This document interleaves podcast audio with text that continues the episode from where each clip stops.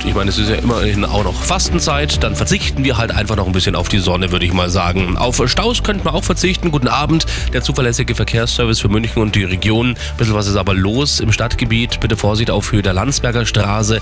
Da hat es gekracht, Unfall gegeben, linke Spur blockiert. Und es stockt im Moment zwischen dem Biedersteiner Tunnel und dem Petuel-Tunnel so ein bisschen. Und auch zwischen Sendling Süd und dem Trappentreutunnel. Aber das ist ja nichts im Vergleich zu gestern und vorgestern. Ne? Die großen Streiktage, das große Chaos auf den Straßen in München. Heute Abend relativ entspannt. Und das sind die aktuellsten Blitzer in München.